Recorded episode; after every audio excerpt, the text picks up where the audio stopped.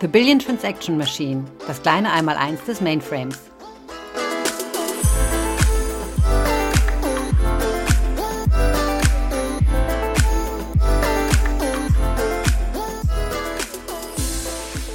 Ja, herzlich willkommen zu einer weiteren Folge unserer, in unserer Reihe äh, The Billion Transaction Machine. Ich bin Jost Mumm. Ich arbeite einem, im technischen Vertrieb der IBM und bin zuständig für Systems Management Produkte auf dem Mainframe. Bei mir ist heute Jürgen Holz. Herzlich willkommen, Jürgen. Stellst du dich bitte mal auch kurz vor? Hallo Jost, ja gerne. Also mein Name ist Jürgen Holz und ich komme äh, von der IBM Z äh, AI Ops äh, Ecke und bin dort als Chief Architect für unser komplettes Portfolio für Systems Management zuständig. Das fängt an bei Monitoring, geht zu äh, den Diagnoseprodukten äh, bis hin zur Automation. Ähm, und das ist auch der Schwerpunkt, wo ich mich in den letzten Jahren hauptsächlich ähm, beschäftigt habe mit. Ja, wunderbar. Dann lass uns doch mal weiter über deinen Schwerpunkt reden, Automation. Äh, Automation kenne ich aus Fabriken. Viele Roboter, die Autos zusammenschrauben, aber das sieht auf dem Mainframe ja sicherlich anders aus. Was heißt Automation auf dem Mainframe? Ist tatsächlich äh, eine gute Frage. Es gibt viele unterschiedliche Arten von Automation. Das fängt an bei einfachen Utilities, Jobs zum Beispiel, Skripte, die sich die Administratoren äh, zusammenstellen.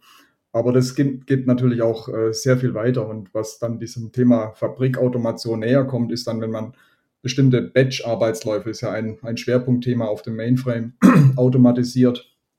Ähm, zum Beispiel Installation, Konfiguration von Anwendungen, Hintergrundverarbeitung ähm, und insbesondere natürlich auch Automated Operations, also das, die Automatisierung von sogenannten Started Tasks, die dann ähm, im Betrieb laufen und sozusagen die Middleware repräsentieren, die Datenbanken repräsentieren. All das äh, verbirgt sich da hinter diesem Begriff Automated Operations, der automatische Betrieb eines Mainframes. Mhm. Wie, wie kann ich mir das vorstellen, dieser automatische Betrieb? Gibt es da unheimlich viele Nachrichten, die irgendwo erscheinen oder, oder poppen Events hoch? Genau, das ist im Grunde die, die Art und Weise, wie automatisiert wird, schon seit vielen Jahren. Äh, so hat es tatsächlich begonnen. Also die Nachrichten sind auf der Systemkonsole erschienen und wurden äh, dann äh, abgefangen im, im, ersten, in den Anfängen einfach nur, um die Flut der Meldungen zu unterdrücken und später nach und nach natürlich dann auch um Automatismen äh, zu machen. Und es ist sehr eng mit dem Betriebssystem gekoppelt. Ähm, die Automation setzt da also sehr nieder, auf, auf einer sehr niedrigen Schicht im Betriebssystem auf und ähm, fängt diese Meldungen ab.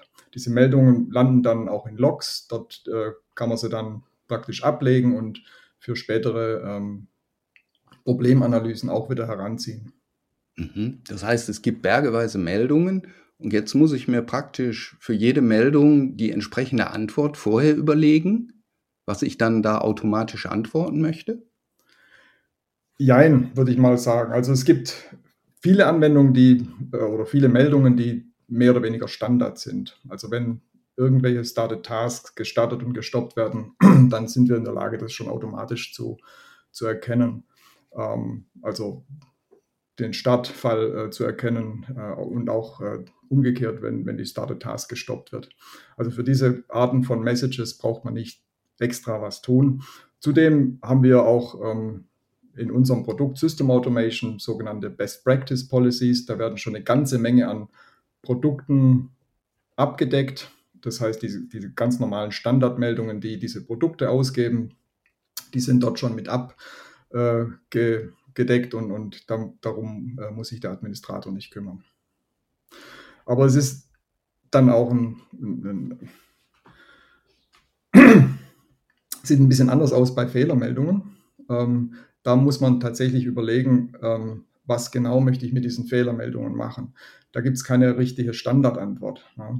Ähm, der eine Kunde möchte ähm, die Fehlermeldung auf die eine Art und Weise behandelt haben, der andere Kunde hat äh, andere Prozesse und andere äh, Bedürfnisse, möchte vielleicht die, diese Meldungen, die er an sein Operating verschickt, noch zusätzlich ähm, anreichern. Und insofern muss dann immer von Fall zu Fall äh, unterschieden werden. Also da muss, muss dann da tatsächlich der Kunde sich selber überlegen, wie gehe ich mit Fehlermeldungen um und äh, definiert dann eine, eine, solche Antwort in seiner Policy. Mhm, das heißt also, die, die äh, Automation ist also die automatische Beantwortung von Meldungen. Ist das alles oder was heißt das denn dann genau? Kann ich daraus noch was ableiten? Ist eine gute Frage. Also natürlich, ähm, es ist jetzt nicht nur die Reaktion, es ist auch der Status. Ne? Ähm, wir können also aus jeder Meldung den Status einer beliebigen Anwendung erkennen.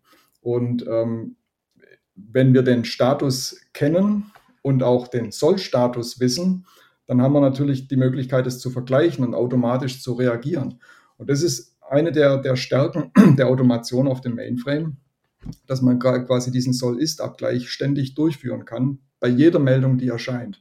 Und ähm, die genaue Reaktion auch ableitet aufgrund der Definition in der Policy. Die Ressourcen haben bestimmte Abhängigkeiten, was die Startreihenfolge angeht, was die Stoppreihenfolge angeht. Und so wird dafür gesorgt, dass ähm, die Automation ähm, die einzelnen Anwendungen in der richtigen Reihenfolge startet ähm, und stoppt. Und dazu ist der Ist äh, äh, Status natürlich äh, ein wesentliches Kriterium. Und insbesondere, wenn wir über, über Fehlersituationen reden und ähm, dann sozusagen diese unvorhergesehenen äh, Fälle eintreten, dann ist, ist natürlich entscheidend, wie reagiert man darauf. Und es können ja durchaus komplexere Abhängigkeitsketten sein. Und die Automation kümmert sich darum, dass es quasi alles vollautomatisch in der richtigen Reihenfolge ähm, dann wieder hergestellt wird. Was dann insbesondere auch im Katastrophenfall äh, ganz wichtig ist, damit es schnell und zuverlässig passiert. Ähm, in dem Fall übrigens sind wir auch sehr eng mit unserer Disaster Recovery Lösung, GDPS, verzahnt, weil da geht es dann auch darum, dass, dass man zum Beispiel in einem Reserverechenzentrum weitere Kapazität freischaltet, die Systeme hochfährt und dann quasi den Produktionsbetrieb auf die Art und Weise verlagern kann. Das hört sich schon ziemlich umfangreich an. Macht das dann erst Sinn ab einer bestimmten Größe oder ab einer bestimmten Anzahl von, von Started Tasks oder ab einer bestimmten Größe der Kundeninstallation? Wie siehst du das? Nee, eigentlich, eigentlich macht es überall Sinn. Also heutzutage den Mainframe manuell zu betreiben, ähm, ist einfach ähm, nicht sinnvoll, weil es ist vertane Arbeitszeit. Ne? Die, die, die Menschen können für was Wichtigeres eingesetzt werden als diese ganz normalen äh, Tasks äh, wie ein IPL oder ein Shutdown zu steuern. Ähm, das heißt also, man kann durchaus mit kleineren Installationen äh, arbeiten, ähm, aber man kann die Automation auch auf, auf viel größeren Systemen ähm, benutzen und natürlich macht sie sich dort viel mehr bezahlbar. Und ähm, wenn ich so mal eine typische Größenordnung nennen darf, ähm, ein mittelgroßes System, das besteht aus circa 500 Started Tasks pro System. Und wenn man jetzt mehrere Systeme in, in einen Sysplex äh, äh, verbindet, dann ähm, können das gerne mal um die 1000, Tausende von, von Started Tasks sein. Also ich habe äh, Systeme gesehen, die in die Größenordnung von 16.000 gehen. Wahnsinn. Hört sich sehr anspruchsvoll an, hört sich verantwortungsvoll an. Ähm, aber um, um solche Systeme dann noch in den Griff zu behalten, brauche ich doch sicherlich bergeweise Leute, oder? Ähm, nein, das hängt jetzt davon ab. Mit System Automation ähm, eigentlich nicht. Ähm, denn ähm, wir haben die ganzen Informationen in einer Policy. Ähm, das heißt, ich definiere eigentlich zum Beispiel eine Anwendung wie TSO nur einmal und dann habe ich äh, beliebig viele Systeme und kann aus dieser einen Definition beliebig viele Ressourcen generieren. Und ähm, diese Art der Definition, bei der ich keinen Code schreiben muss, sondern nur Ressourcen eben definiere und die Abhängigkeiten definiere, ähm, dafür brauche ich nicht viele Leute. Ja. Das kann also mit einem kleinen ähm, Betrieb gemacht werden. Und äh, es ist durchaus üblich, dass, dass solche Automationsteams bei den Kunden nur aus zwei, drei Leuten bestehen. Das ist ja verrückt. Und wie, und wie gesagt, also für viele tausende Started Tasks in einem Sysplex verbund Also das ist ähm, eine kleine Mannschaft für sehr viele Arten von Workloads. Hocheffizient, würde ich da sagen. Ähm, okay, das heißt, die Abläufe auf dem Mainframe, was Automation jetzt angeht, haben wir im Griff. Aber der Mainframe ist ja nicht alleine auf der Welt. Genau, also der Mainframe hat wahrscheinlich den Standard gesetzt. Wie gesagt, das ist ein Thema, das bei uns schon seit vielen Jahren ähm, gesetzt ist.